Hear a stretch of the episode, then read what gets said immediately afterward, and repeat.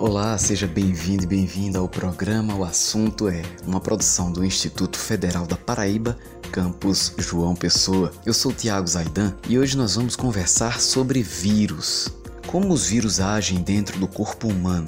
O vírus pode sobreviver em superfícies sólidas? Os alimentos que compramos nos supermercados podem estar contaminados por vírus? Como higienizar corretamente esses alimentos? Nós vamos responder a essas e outras perguntas no programa de hoje. Estarão conosco os professores do campus João Pessoa do Instituto Federal da Paraíba, Maurício Camargo, Gilcean Alves e Andréia Lira, além da professora Maria Angélica Ramos, do campus Cabedelo, e do responsável pelo Laboratório de Biologia do campus João Pessoa do IFPB, Hermes Machado. E para começar, a gente pergunta para a professora Maria Angélica Ramos da Silva, que é bióloga e geneticista, o que são os vírus.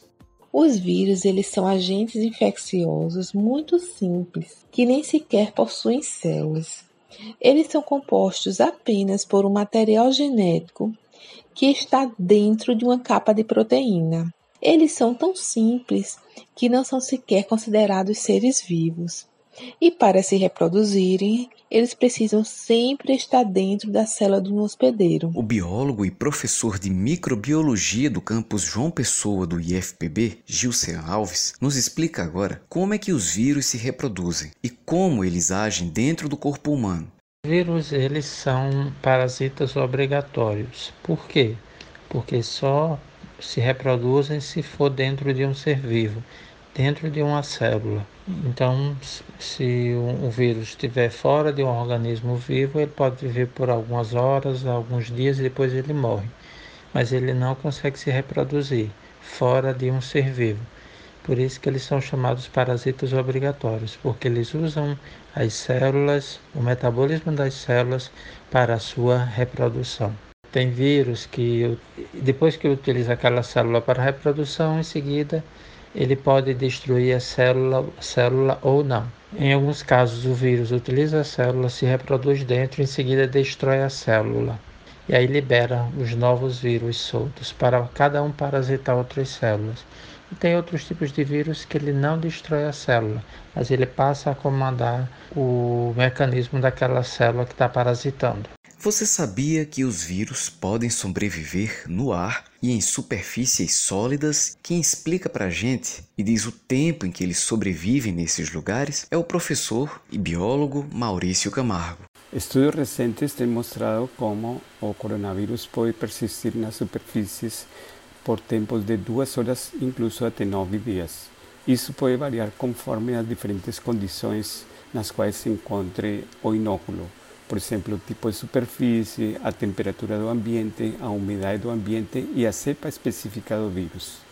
O SARS-CoV-2, eh, pelos estudos recentes, tem mostrado que ele é mais estável em estruturas como de plástico, podendo se por até 72 horas, incluso até 9 dias em revisão com outros coronavírus similares. O aço inox pode suportar até 72 horas com média de 5 a 6 horas de atividade. Outras eh, estruturas como papelão, 24 horas, metal, cerâmica, vidro e papel podem se manter por até 5 dias de atividade do vírus. Isso mostra como, dependendo da superfície do ambiente, nós podemos eh, identificar né, qual é o grau de atividade e de permanência do vírus com essa atividade infecciosa. Vale destacar que a importância de que entender que o vírus ele está estreitamente ligado, sua habilidade está estreitamente ligada às condições ambientais nas quais se encontra inserido. Por exemplo, não é igual eh, falar do vírus em uma sala climatizada de 17 a 18 graus Celsius com uma umidade relativa, na qual ele consegue se manter ativo por muito mais tempo, até de dias. Isso pode determinar uma carga viral em função do ambiente no qual se encontra também, que pode contaminar várias pessoas que podem ocupar esse ambiente. Por sua vez, um dado importante destacar é que o contato por períodos, por exemplo, de 5 segundos com o vírus pode transferir de 30% a carga viral nas mãos. E por que pode ser tão importante pesquisar a presença do vírus no esgoto? Quem responde para a gente é o responsável pelo Laboratório de Biologia do campus João Pessoa do IFPB, Hermes Machado. Quando uma pessoa está contaminada pelo coronavírus, ela pode eliminar o vírus pelas suas fezes e contaminar a água de esgoto. Mas o esgoto em si, ele não é capaz de fazer com que o vírus se prolifere cada vez mais.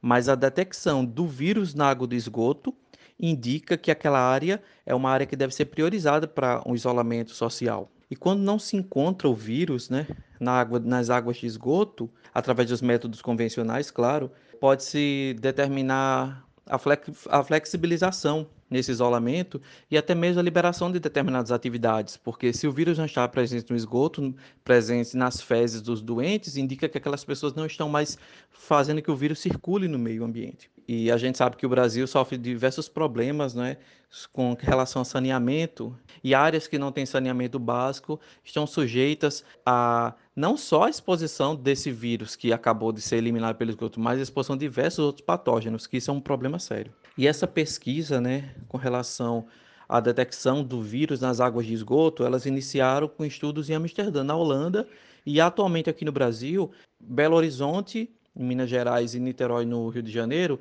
levam à, à frente essas pesquisas, estão é, desenvolvendo protocolos, protocolos científicos para poder para poder disseminar essa metodologia de detecção do vírus na água de esgoto e principalmente realizar o monitoramento da circulação desse vírus no meio. Mesmo em períodos de pandemia, nós precisamos ir ao supermercado. E os alimentos que a gente compra lá, eles podem estar contaminados pelo vírus? A professora Andréa Lira é engenheira e química. Ela nos responde a essa pergunta e nos diz também como higienizar corretamente os alimentos. O meio de contágio do vírus é pelo contato com fluidos contaminados e depois de levar as mãos às mucosas, como a boca, olho, nariz, que aí eu vou estar tá carregando esses fluidos contaminados, se eu estiver contaminada, para todas as partes, né, as superfícies que eu tiver contato, principalmente com as mãos. Então, assim, nos mercados, com o entra e sai de gente manuseando os itens nas prateleiras, é preciso você ter cautela.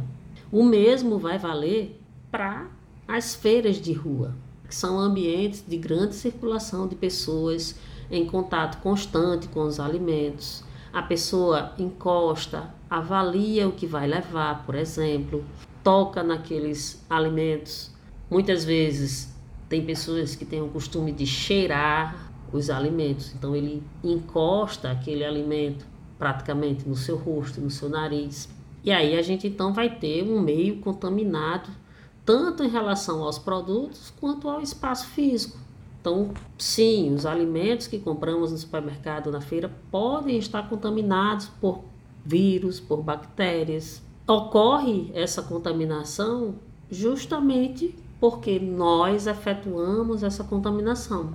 Por mais que as pessoas, que os supermercados, as feiras, os feirantes, eles mantenham a higiene dos produtos, o consumidor, ele não contribui para que essa higiene, essa limpeza permaneça por muito tempo, porque o consumidor ele tem o hábito de tocar, de pegar nos produtos, nos alimentos que estão nas prateleiras, ou expostos em feiras livres. Ao chegar das compras, é indicado a colocação de sacolas de compras em lugar próximo à pia e providenciar primeiro a higienização da pessoa que acaba de chegar com as compras, com um banho completo, incluindo a lavagem dos cabelos e troca de roupa. Se existir outra pessoa em casa para ajudar, então sim, a primeira atitude do ajudante é higienizar as superfícies da cozinha onde serão manipulados ou guardados os alimentos, como bancada, pia, a dispensa. Então pode ser tanto com água e sabão essa higienização, essa limpeza, ou passando simplesmente álcool gel 70% com o auxílio de um pano. Também é essencial limpar os produtos usando álcool em gel. Para alimentos, por exemplo, embalados, industrializados, seja uma caixa de leite, um pacote de macarrão ou enlatados, um pano com álcool em gel 70% de concentração pode ser passado na embalagem. Produtos em recipientes bem vedados podem ser lavados diretamente embaixo da torneira com água, bucha e sabão. As frutas, verduras e legumes podem, por exemplo, ser lavadas primeiro com água corrente. A gente depois prepara uma solução de hipoclorito de sódio e conforme indicação da embalagem. Geralmente, esses hipocloritos de sódio a gente encontra tanto em supermercados quanto em farmácias e eles utilizam em torno de 4 gotas para cada litro de água. Caso não se tenha o hipoclorito de sódio, pode-se utilizar tranquilamente a água sanitária. A água sanitária na proporção né, de uma colher de sopa para cada um litro de água. E deixar lá essas frutas, verduras e legumes sob essa solução por aproximadamente 20 minutos. É o tempo em que o cloro contido ali naquela solução vai atuar como agente bactericida. Após esse tempo de lavagem, normalmente se faz um enxágue em água corrente e deixa os vegetais então secar naturalmente. Ou se quiser, pode secar com papel toalha ou com um pano de prato limpo, higienizado. Se não vai consumir de imediato, é indicado que se guarde esse, esses produtos em geladeira. E aí, lógico, se você for guardar em geladeira, antes de colocá-las na geladeira, você tem que protegê-los de uma nova contaminação. E você vai protegê-los justamente colocando ou em sacos plásticos, amarrando, ou em recipientes com tampa, que vede, e você consiga assim armazenar esses produtos que já foram higienizados sem perigo de uma recontaminação. Pacotes de alimentos industrializados, como arroz, feijão, biscoito, macarrão, eles podem ser limpos com um, pano e álcool 70, tranquilamente, álcool 70% de concentração. Também serve água e sabão. Porém, essas embalagens, né, desses produtos que são secos, como arroz, feijão, biscoito, macarrão, é, elas têm contêm microfuros na sua superfície ao longo de toda a embalagem. E esses microfuros, eles podem promover a absorção de umidade pelo produto durante uma lavagem com água e sabão.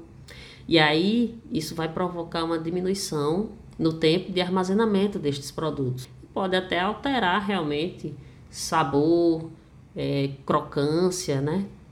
Por conta dessa absorção dessa umidade certo? Por isso que o mais indicado realmente para esses produtos é um pano com álcool gel a 70%.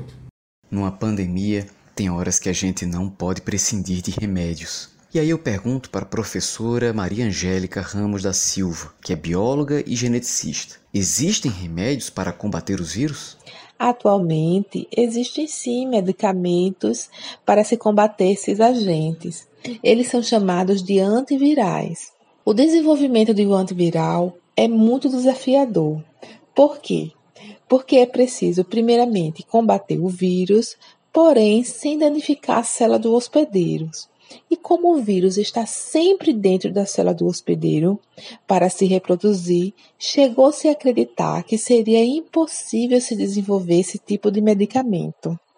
Só a partir da década de 50, com pesquisas com drogas antitumorais, observou-se que algumas drogas inibiam o desenvolvimento da síntese de DNA. E então veio o interesse de utilizar essas drogas como antivirais. E a partir da década de 80, com a epidemia da AIDS, houve também um estímulo pela busca por antivirais e com isso houve o desenvolvimento de várias classes de substâncias antivirais. Os remédios para combater os vírus funcionam basicamente de duas formas. A primeira delas é bloqueando a ação dos vírus em nosso organismo, principalmente através da inibição de sua reprodução, seja por inibição da síntese de seu material genético, seja por impedir a síntese de sua capa proteica. Alguns antivirais também buscam impedir que os vírus penetrem na célula do hospedeiro. Dessa forma, eles vão ser incapazes de gerar infecção. O segundo mecanismo de ação consiste em estimular o nosso sistema imunológico a combater estes vírus. Muito se fala no desenvolvimento de vacinas para combater a ameaça dos vírus. Professora Maria Angélica Ramos nos explica como se dá o processo de desenvolvimento dessas novas vacinas. As vacinas profiláticas atuam estimulando o nosso corpo a produzir anticorpos contra os vírus antes mesmo que nós entremos em contato com eles.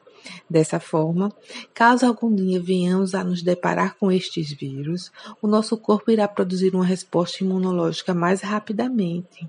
E assim, vamos combater esses agentes de forma mais eficaz, não chegando sequer a adoecer.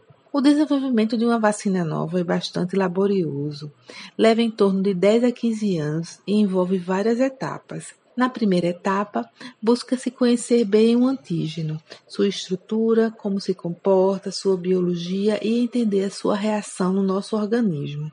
Na segunda etapa, procura-se decidir a melhor estratégia e esta é colocada em prática. Na terceira etapa, são realizados os ensaios pré-clínicos para se verificar a segurança e a imunogenicidade da vacina antes de se testar em humanos. Na quarta etapa são realizados os ensaios clínicos, também para se verificar a segurança, a dosagem, a periodicidade. Pode ser que nessa última etapa tenhamos que recomeçar tudo de novo porque a vacina ela não produziu a resposta esperada. Por isso que esse processo pode demorar vários anos. Esse foi o nosso programa de hoje. Nós contamos com a participação dos professores do campus João Pessoa do Instituto Federal da Paraíba, Maurício Camargo, Gilcean Alves e Andréa Lira. Contamos também com a presença da professora do campus Cabedelo, Maria Angélica Ramos da Silva, e com o responsável pelo Laboratório de Biologia do campus João Pessoa do IFPB, Hermes Machado. Para falar com a gente, você pode entrar no nosso site ifpb.edu.br o campus João Pessoa do IFPB fica na Avenida 1 de Maio, no bairro de Jaguaribe. O programa O Assunto É é uma realização do campus João Pessoa do Instituto Federal da Paraíba. A produção e apresentação é deste que vos fala Tiago Zaidan. A música tema do programa é de Jay Lang e a coordenação de comunicação é de Juliana Gouveia. A responsável pelas mídias sociais do nosso programa é Etienne Mozart e a coordenação de audiovisual é de Adilson Luiz Silva. Cuide-se bem e até a próxima.